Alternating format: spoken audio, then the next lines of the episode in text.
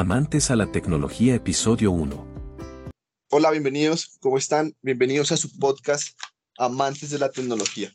Bueno, pues en esta ocasión tenemos tres grandes invitados, ¿no es cierto? Tenemos a tres personas que son conocedores, parcialmente estudiantes y promotores de la inteligencia artificial, tanto pues en su entorno educativo como pues porque no en el país. Hoy tenemos a Cristian, Sergio y Natalia. ¿Cómo van? ¿Cómo están? Espero, espero estén muy, muy bien.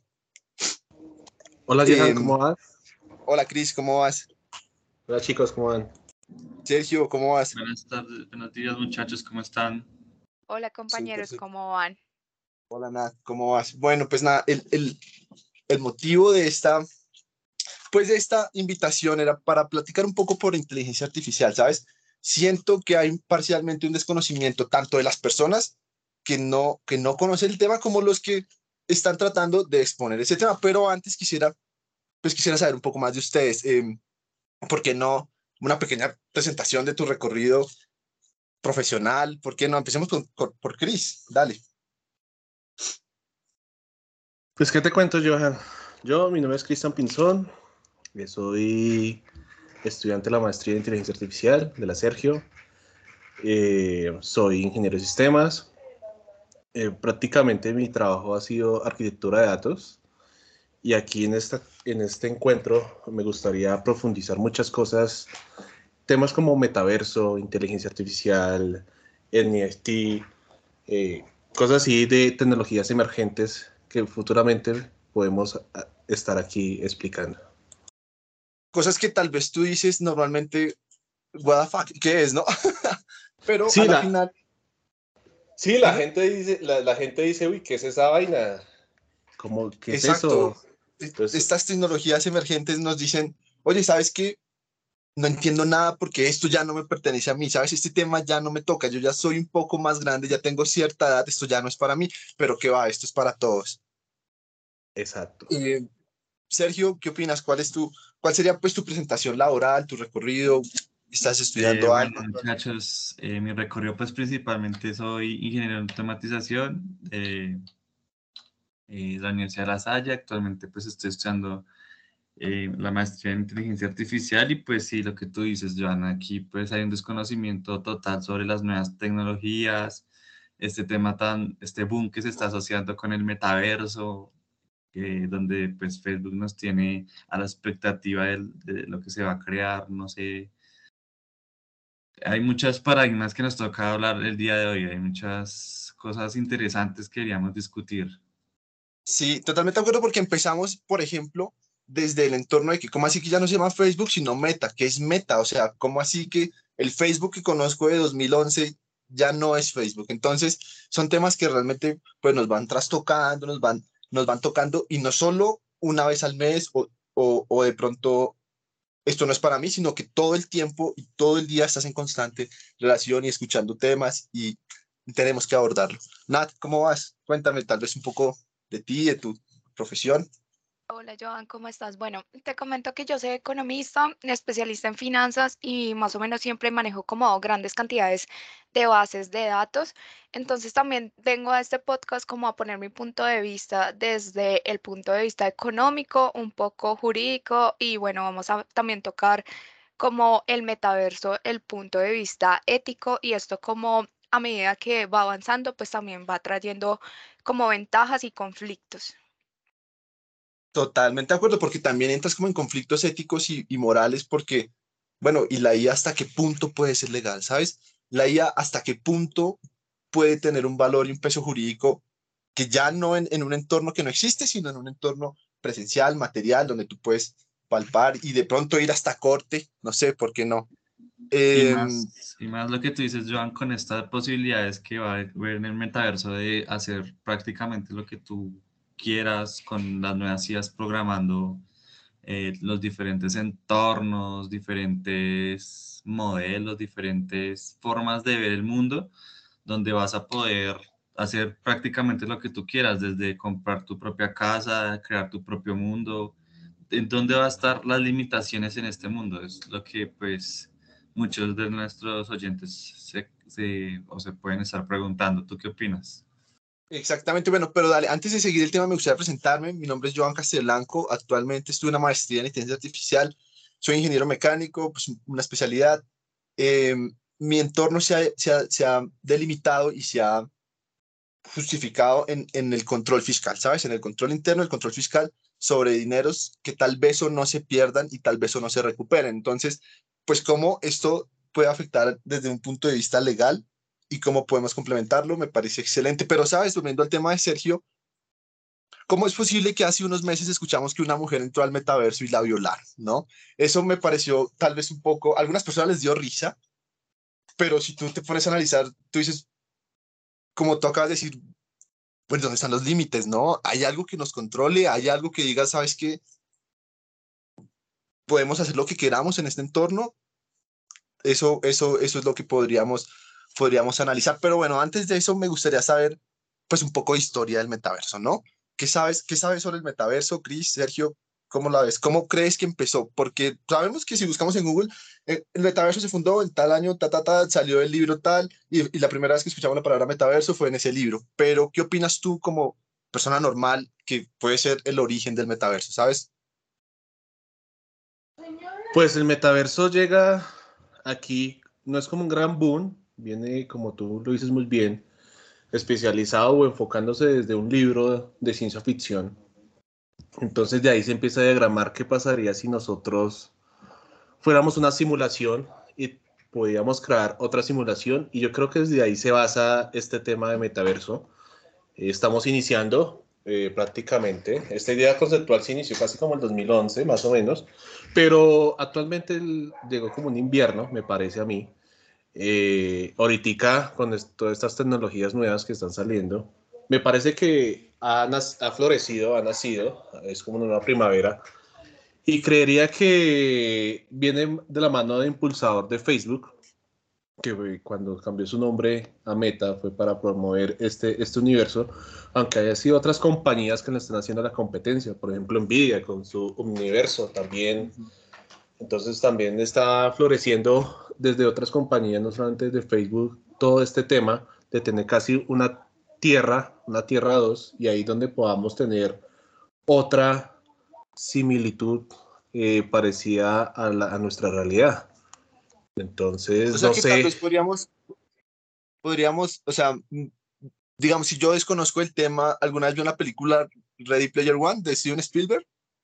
Es exactamente lo mismo. Yo creo que en un futuro, eh, Ready Player One, eh, mejor dicho, vamos a estar así totalmente. Ya hay tecnología que se está creando eh, de manera sensorial para poder todo esto llevarlo a, a nuestra realidad virtual. Entonces. Sí, sí, sin ir tan lejos, tenemos a Oculus, ¿no? O sea, no es por nada, pero, pero Oculus es algo inmersivo y es algo que si tú no tienes, digamos, un entorno físico aquí que te controle, pues eh, ahí te clavas, o sea, ahí, ahí no hay nada, nada que hacer. Me parece que, me parece que es bastante... Pues, digamos, que yo sí considero que deberíamos ver la retrospectiva como histórica, digamos, en el tema de los videojuegos, en el momento en que nosotros logramos plasmar lo que queríamos o la humanidad logró plasmar diferentes escenarios, diferentes historias, ya surgió a partir, digamos, cómo podemos interactuar con estos videojuegos, interactuar con este mundo, con esta realidad virtual. Y yo creo que ahí surge la historia más de, de las novelas. Empieza este boom de, o sea, tú en los videojuegos puedes programar lo que quieras y puedes desarrollar toda tu imaginación hasta donde de, de más alta, pero yo creo que ya la gente empezó a ver, oye, ¿qué pasa si, si en vez de estar eh, jugando, podemos estar interactuando, podemos mover nuestras empresas, podemos eh, generar comercio a partir del metaverso.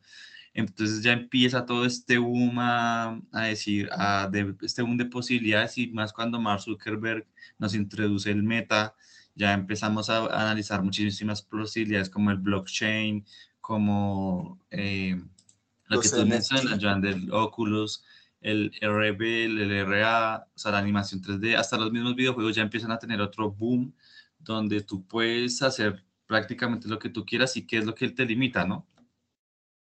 Exactamente, porque por ejemplo, o sea, ya, ya no son solo videojuegos, ¿no? Es más como, em, oye, ¿sabes qué? Y si ya no quiero jugar aquí, si no quiero trabajar, ¿sabes? Yo ya bien podría vivir en un espacio de dos metros por dos metros pero si yo me conecto a un metaverso, aquí tengo mi trabajo, tengo mi lugar de estudio, tengo mis casas, tengo mis, mis terrenos, porque es que tengo entendido que cuando que ya están a la venta terrenos en el metaverso, que, que mm, tú puedes llegar y comprar tu propio lote en la casa virtual y te vale mucho dinero, o comprar parte de la Torre Eiffel o comprar parte del London Bridge. Siento que ya nos abre, nos abre el mundo desde un espacio de dos metros por dos metros, es un apartamento en el que tú, tú, quieres y puedes vivir, ¿no es cierto? Ahora, pues la, situación aquí es quién controla eso, ¿no? Hay, hay un marco jurídico y no quiero hablar del mundo, sino tal vez de Colombia, si es posible, o cómo, cómo nuestro gobierno, y, y sin hablar de si estamos o no tercermundistas, es cómo nos estamos preparando para, ¿sabes qué? Mira, si viene esta tecnología, ¿cómo la vamos a controlar, no? Bueno, yo, yo creo que es importante también como separar y hacer un límite entre que va a ser una realidad virtual y tenemos como que separarla también como de los personajes y avatars que encontramos en los videojuegos, ¿sí? Porque la idea del metaverso es literalmente crear tu vida eh, en esta virtualidad y hacer lo mismo que hacemos en la vida real eh, pero en, e, en, este espacio que se nos va a abrir. Y dentro de este espacio que se nos va a abrir, creo que también es necesario, así como ustedes decían que hay un mundo de posibilidades, también debe haber un mundo de límites, porque eh, se supone que la idea del metaverso es que podamos trabajar, como también decía Sergio, hacer blockchain, eh, comprar terrenos y simplemente es lo que se busca mover más la economía real de una manera virtual. Entonces, creo que también es importante separar eh, el tema de, un mundo de posibilidades mágico a un tema de que es hacer exactamente lo mismo que hacemos en la realidad, pero desde otro escenario. Exactamente, por ejemplo, no me quiero desviar del tema, pero hace unos meses en TikTok China, no sé si, no sé si se llama así, tú, tú enlazas tu cuenta bancaria y estás viendo historias o reels o bueno, y hay una opción que dice comprar, lo deslizas y no es necesario como, pues, digamos, aquí en Bogotá ir a PCE, poner tu clave, no, comprar, listo, llega a tu casa. Entonces ya es esa conexión virtual y física entre, oye, ¿sabes qué? Pues, eh, ¿por qué no podemos conectar esto virtualmente con mi vida? ¿Sabes? ¿Por qué no yo me puedo conectar a un, a un, a un podcast en tres dimensiones y tomarme una cerveza con mi youtuber o mi, o mi influencer favorito virtualmente. Esto estaría rompiendo todo tipo de escenarios y todo tipo de imaginación.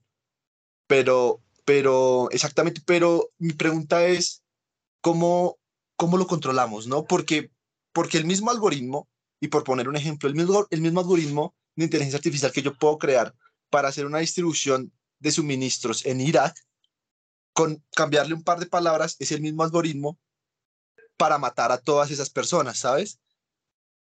Eh, hasta, hasta donde tengo entendido, la UNESCO emitió pues unos, unos, unas recomendaciones y no, y no tengo muy claro si fue la UNESCO o, o fue otra organización. Eh, ¿Qué opinan?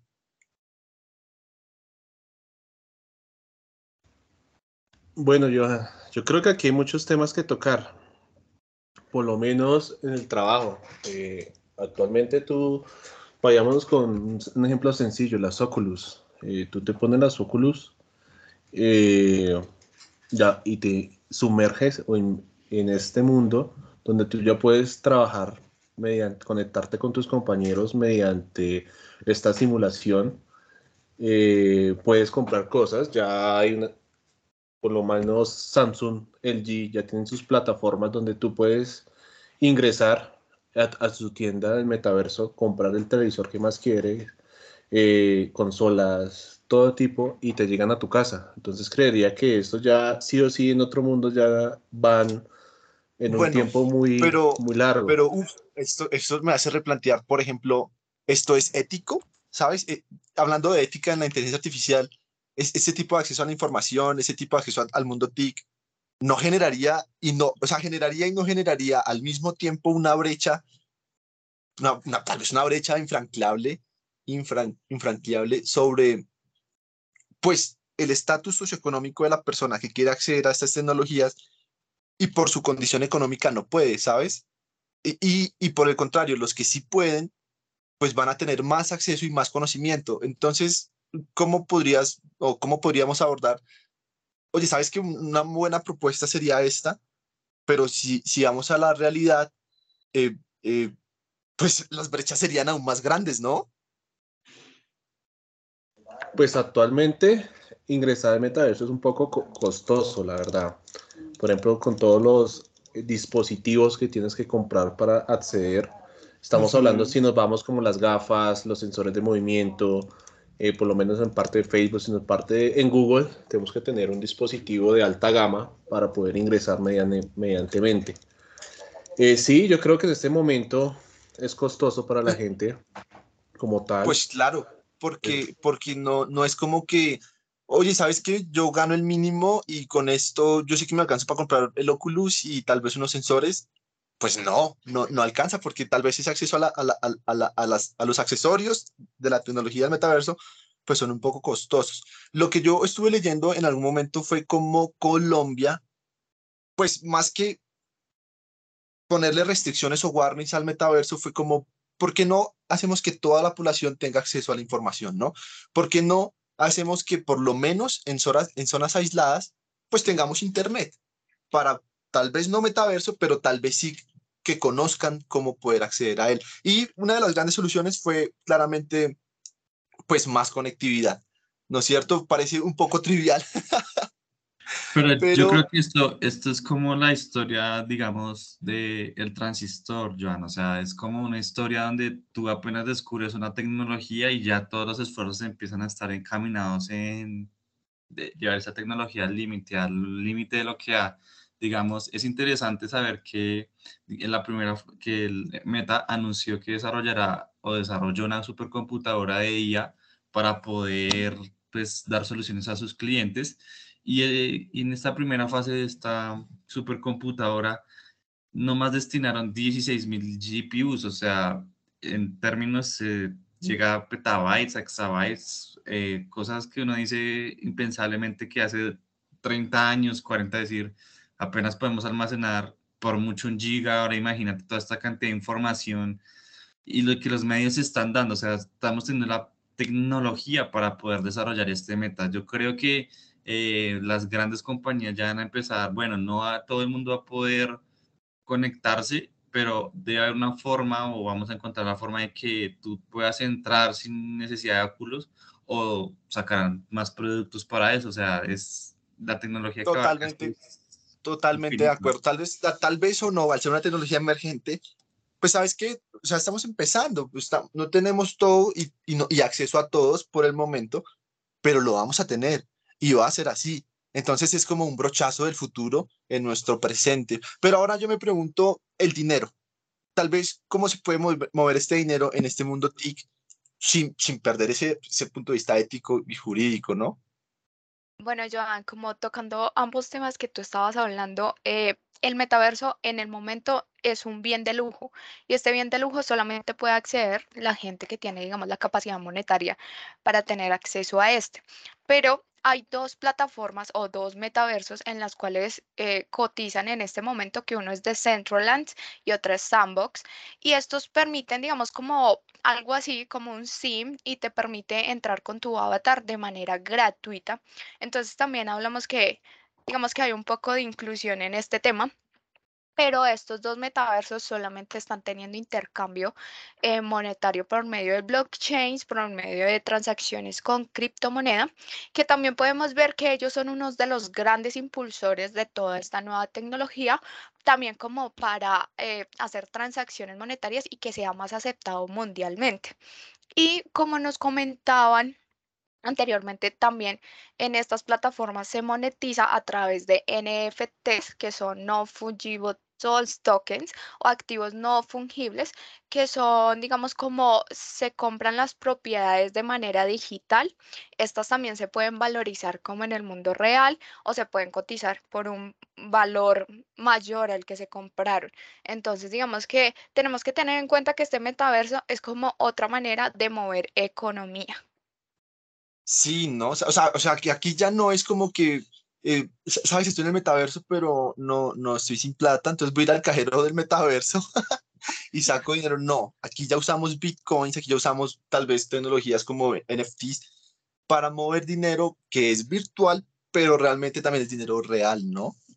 Sí, pero sin embargo no se nos puede olvidar que toda esta economía digital se alimenta de la economía real, ¿sí? Entonces todos los, los recursos de la economía real que alimentan el metaverso, que sería como la energía, los recursos naturales, la mano de obra y los servicios financieros son reales y de eso se está alimentando el metaverso. Entonces no podemos dejar de lado como el mundo real, que era como lo que les hablaba anteriormente. Ok, totalmente de acuerdo. Pero bueno, y este, o sea, digamos, aquí lo conocemos como intercambio de bienes y servicios, como que, de por qué no nos remontamos hace unos 400 años donde, mira, yo tengo eh, este, esta comida, este kilo de comida y necesito, pues, esos insumos porque no te lo cambio, pero ya no se llama así, ya se llama blockchain, ¿no? Entonces, pues... Yo creo que en eso ya lo que decía Natalia, o sea, ya ahí tienes que ver es, esta capacidad que a la humanidad de, bueno, ¿por qué escogemos billetes? ¿Por qué oro? O sea, ¿por qué, esta tasa de cambios? Y, es, lo que yo pienso es que es porque es muy seguro. O sea, digamos, eh, no todo el mundo te va a conseguir oro, no todo el mundo te va a sacar la moneda eh, y la poder fabricar. Lo mismo en el metaverso, el blockchain es una tecnología actualmente que te da una seguridad en cuanto a tu moneda, porque las transacciones dependen de transacciones anteriores donde tú ya no puedes ir a hackear tan eh, fácilmente. Tienes que descifrar un nuevo algoritmo, descifrar nuevas claves para obtener eh, este Bitcoin y se vuelve algo más complejo. Ya no cualquiera puede acceder a esta moneda, sino eh, solo los que, digamos, minan datos podrían. Entonces, es, eh, este valor que le estamos dando a, las criptomonedas van a interferir mucho en el metaverso porque podemos transaccionar de forma más segura que actualmente, no sé, en el metaverso no creo que te puedan robar. O sea, no puedes salir a la, a la calle o al metaverso y te diga, no, dame tu dinero, ya no se podría ir las transacciones se vuelven de una forma más segura. No sé, ¿tú qué opinas? Bueno, parcialmente, parcialmente yo diría que no, ¿sabes? Pero, pero imaginemos algo, el metaverso pues es un conglomerado de miles de miles de personas que pues programaron un mundo virtual, ¿sí? Pero, pero este mundo debe tener inteligencia artificial, debe tener bots, debe tener pues eh, debilidades, no, no sé, no quiero hablar pues desde el desconocimiento, pero la inteligencia artificial en ese punto puede decir, oye, ¿sabes qué? Eh, yo pongo un token aquí en este mundo y si él lo toca, pues accedo, accedo a muchas cosas personales de él. Entonces ya la seguridad debe ser a otro precio. Ya no es como tú decías, ya no es como con un cuchillo o pistola que te van a robar, pero sí debes andar más delgado porque, porque hay una huella digital, ¿no? Y si alguien con inteligencia artificial o con el conocimiento accede a tu información, pues eh, sería aún peor. Pero no sé, Cris, ¿tú qué opinas, por ejemplo, sobre la inteligencia artificial en el metaverso? Porque el metaverso, a la final, pues es un, es un, desarrollo macro, lo veo de esa forma, yo sería como persona que desconoce, pero la inteligencia artificial ahí, ¿cómo se podría abordar, sabes? Bueno, muy buena pregunta. Digamos, inteligencia artificial en metaverso, hay bastantes formas de abordarla, por lo menos en el mejoramiento de gráficos, eh, cada vez que vamos a ingresar en el mejoramiento de la conexión, pero viéndonos un poco más cuando ya estemos sumergidos en este mundo, por lo menos las personas de los agentes, hagan cuenta que si revisaron la, la película, si vieron la película de Free Guy, donde, ¿cómo se llamaba este, este hombre? Eh, el que hizo Deadpool. ah, bueno, él se llama, ay, se me escapa, Ryan, Ryan Reynolds. Ryan, Reynolds que es el protagonista de la película, él era un agente. Eh, él, era un, él era un agente de inteligencia artificial que él empezó desde sus experiencias a empezar a reconocer y empezar a evolucionar este personaje. Entonces yo creería que aquí en el metaverso todos estos agentes de, de, de, IA van a ser probablemente vendedores, eh, totalmente. asistentes de mercado, policías, aunque, aunque eso me generaría a mí otro miedo y temor, y es que en la película Frigoy el tipo genera conciencia. El tipo se entera que ya, que ya no es un bot, sino que ve y yo qué hago acá y porque todos los días se repite lo mismo y porque todos los días me roban en el banco y porque todos los días esto es normal. Y al generar ese tipo de conciencia, pues tal vez no, tal vez no lo podemos ver o sí lo veremos en un futuro a Skynet. pero, pero, pero él, él desarrolla una autoconciencia, una conciencia, ¿no? Y, y eso me, me, plantea a mí también, esto es ético, estaríamos creando cosas dentro del metaverso, que como lo dijo Sergio en su momento, aquí el límite es tu imaginación. Pero, ¿es ético generar ese tipo de cosas? Es, no sé, ahí sí todavía no sé, tocaría mirar las regulaciones. Hay inclusive, inclusive, o sea, ahí ya tocaría ver, eh, o sea, cómo lo regulas, ¿no? Porque pues actualmente nuestra inteligencia artificial pues ha hecho grandes avances, como se conoce en diferentes términos, donde podemos ya, eh, la inteligencia artificial juega eh, Go, este juego que es súper complejo, que tiene la mayor complejidad en términos de teoría de juegos. Pero lo que te decía era, eh, realmente podemos, actualmente podemos hacer todo que, o sea, que nuestra inteligencia artificial tenga toda la capacidad o está limitada.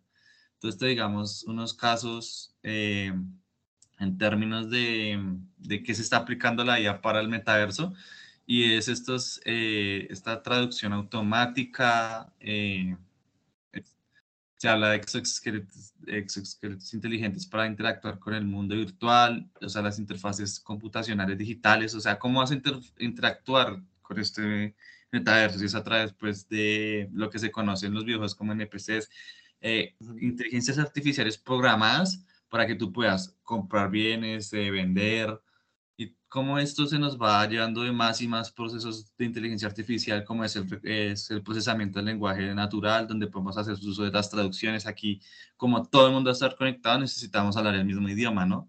¿Cómo va esta inteligencia artificial a poder traducir nuestro lenguaje para comunicarnos de mejor forma? Y aún así, aunque hemos llegado a muchos avances, todavía siento que nos falta más poder, o sea, más más capacidad para que la misma inteligencia pueda llegar a lo que tú dices, tener su propia conciencia. Actualmente nosotros somos los que las programamos, ¿no? Ajá, exacto, exacto. ¿Hasta qué punto vamos a llegar y hasta qué punto y qué problema vamos a solucionar? Porque no es como que creamos una inteligencia artificial para todos los problemas, no, es una para un problema en específico. Pero bueno, o sea, digamos, eh, me gustaría ponerlo en la mesa, creo, creo, eh, me gustaría, pues no sé, repetir y leer bien la noticia, pero Nike, Tan pronto salió el metaverso, Nike compró su dominio allá y, le valió millones y fue el primero y se adelantó y vale, lo lograste. Pero quiero, quiero poner un caso hipotético. Imagínate que yo compro el dominio de Adidas dentro del metaverso, ¿no? Y pues sabes que ese dominio es mío, lo compré, ese nombre es mío. Y Adidas dice, no, pues ese nombre es mío en la vida real, pero es que en el metaverso yo respondería es que es mío. Si quieres te lo vendo y te lo vendo muy caro. E, eso plantearía varias debilidades y tendría yo varios, varios, varios conflictos en el sentido de que partamos de que el metaverso, pues es una inversión propia de nosotros, ¿no? Pero esto es porque le estamos, le estamos brindando un valor subjetivo y le estamos dando un, un, una importancia a lo, que, a lo que realmente es. Pero si el metaverso no le brindamos esa importancia, pues el dinero ahí tampoco se movería. ¿Cuál es mi situación?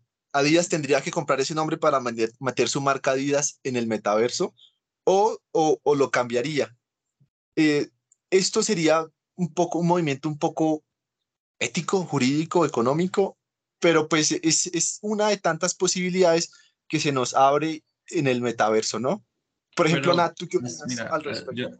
Mira, Jan, haciendo, no sé, un análisis introspectivo, o sea, imagínate que en este metaverso, o sea, ya vamos a poder cuantificar nuestras acciones. No sé si esto suena algo muy descabellado, pero toda acción que tú vayas a hacer en el metaverso ya está quedando registrada. Lo que ahorita en, en ética, en jurisdicciones, pues, bueno, como sabemos qué pasó, qué fue lo que pasó en el metaverso, ya no podamos tener algo tan como una historia de trazabilidad, pero sí vamos a tener esas acciones registradas, o sea, vamos a tener toda esta información a la mano, donde nos va a permitir analizar un, en un caso ético qué es correcto, qué no es, delimitar si tú cumples o no cumples las leyes, porque pues a raíz de todo es, Meta quien pone las reglas sobre el juego, ¿no? Todavía no llegará, lo que nos comentaba todavía no es un mundo eh, tan utópico como quisiéramos, pero es un mundo donde vamos a tener nuestra, de, nuestra trazabilidad, nuestras acciones y ya los casos donde tú empieces, no sé, a comportarte de una manera eh, no ética, va a tener su registro y ya va a poder entrar. Entonces, yo me pregunto, ¿habrían cortes en el metaverso? ¿Tú qué opinas? Exactamente, y eso es lo que me da un poco como de, tal vez no miedo, pero bueno, ya esto ya se ha visto. Mark Zuckerberg ha, sido, ha ido a corte más de tres veces por el poder que tiene, ¿no? Como lo acabas de decir, Sergio, esto es de Zuckerberg, no es, no es de un grupo de accionistas, no es como que, bueno, tal vez, tal vez hay una junta directiva, pero esto es de él, ¿sabes? Tanto poder para una sola persona, pues da un poco como de miedo, ¿no? Parcialmente tú dices, bueno, ¿cómo es que, cómo es que él puede manejar ese tipo de cosas y no todos los que estamos usuarios o suscritos a este metaverso, ¿no? Pero esa es como una de las... Chicos, como cerrando un poco, quería hacerles una pregunta eh, y digamos yéndonos un poco a, a, lo irrealista o un poco al tema más avanzado del metaverso. Eh, no sé si alguno de ustedes habrá visto la película El origen, que es Inception, y no sé si desde el punto de vista ético, eh, cómo vamos a manejar el tema de, de saber diferenciar cuál es nuestra realidad y cuál es la virtualidad. Y si en algún momento eh, podamos vernos tan inmersos en el tema de la virtualidad que nos olvidemos de nuestra realidad y ya no, no sepamos diferenciarla. No sé qué opina Chris del tema. Una pregunta extremadamente dura. Pero va a pasar así, yo creería. Ahorita, inclusive está pasando, ya vemos personas que su, podría decirse, su metaverso es 100% el celular, ¿no? Eh, están conectados cada rato eh, en sus dispositivos y... Estamos. Y estamos, muy bien, estamos ahí conectados siempre en nuestros dispositivos, entonces yo creería que eso es una puerta que va a pasar donde hay personas que tanto como van a trabajar en el mundo físico, hay personas que van a trabajar en el metaverso, toda su vida se va a pasar en el metaverso. Entonces, esto va a pasar, eh, van a estar 100% conectadas, eh, mientras que aquí las personas físicas también. Entonces va a haber una mezcla de todo, ¿no? Es posible que tú tengas un trabajo aquí de medio tiempo en el mundo real y en el, y en el mundo físico, pero poderlo diferenciar Uy, eso es una pregunta que queda para nuestros oyentes. Sí, totalmente, porque si recordamos en la película Inception, hay una escena en donde, en donde Chris Bale, bueno, interpretado por un personaje, ingresa a, a, a, una, a una... Ah, perdón, no es Chris Bale, sino... sino DiCaprio, DiCaprio, Leonardo DiCaprio. DiCaprio, DiCaprio ingresa a, a un cuarto donde hay muchas personas de edad, muchos ancianos, por decirlo de esa forma, muchas personas de tercera edad, y entonces el, el, el modelador, el, modulador de ahí dice, ¿sabes qué? Es que ellos no vienen aquí a entrar a ese mundo, sino porque ese mundo es su vida. Y esta vida real, pues es donde ellos descansan de ese mundo. Entonces, pues, wow, eh, ahí genera, genera pues un conflicto, Sergio. Pues sí, tienes toda la razón, pero yo creo que esto se va a ver muy limitado porque, pues, o sea, no, es, no somos unos agentes pasivos, ¿no? No somos algo que vamos consumiendo porque sí, sino que se generan estas comunidades donde yo creo que ya la ética va a partir de la comunidad, donde eh, la opinión pública, las leyes que yo creo que se deberían aplicar en el metaverso, van a entrar en conflicto y van a decir, oiga, es correcto que estemos eh, yéndonos, que no podamos diferenciar nuestra realidad o qué tenemos que hacer para lograrlo, porque es de vital importancia que nosotros podamos diferenciar nuestra realidad, ¿no? De que no de que nuestra, nuestra salud mental también se va a ver afectada. Y digamos, la salud mental es algo que todo el mundo debería considerar, cuidar. ¿Cómo, ¿Cómo se nos va a afectar estos términos, estos en términos de salud ético, como nuestra personalidad, cómo va a ir cambiando todo esto hasta el punto de que la comunidad en sí va a poder controlar eh, todo lo que hagamos. Tampoco creo que estemos en un mundo donde eh, bueno, voy a hacer lo que yo quiera, voy a robar lo que se me va a inventarme en el mundo que yo quiera. No creo que lleguemos a ese punto porque nuestra misma ética global, nuestra misma ética en conjunto va a generar reglas, reglas que tendremos que cumplir como pues como en todo escenario cumplimos. Bueno, yo creo que este tema... pero sí va a ser. Yo creo que este tema lo podremos ampliar un poco más en, en otro episodio donde nos podamos reunir, pero pues muchas gracias a todos por sus comentarios y por sus opiniones. Sí, de verdad, es que este tema es apasionante, este tema es gigante y, y abordarlo todo no es posible, pero tal vez un brochazo de diferentes temas, de diferentes problemáticas es lo que necesitábamos y necesitaremos en siguientes episodios, ¿no? Pues nada, ya de hoy gracias a la audiencia, gracias a ustedes por, por asistir a la concurrencia y pues nada, nos veremos en un próximo episodio. Y bueno, dale, gracias Cris, gracias Sergio, gracias Nat. Gracias. Gracias a ustedes, chicos, que estén muy bien. Nos vemos próximamente. bien. Los esperamos en el próximo episodio de Amantes a la Tecnología. Muchas gracias por escucharnos.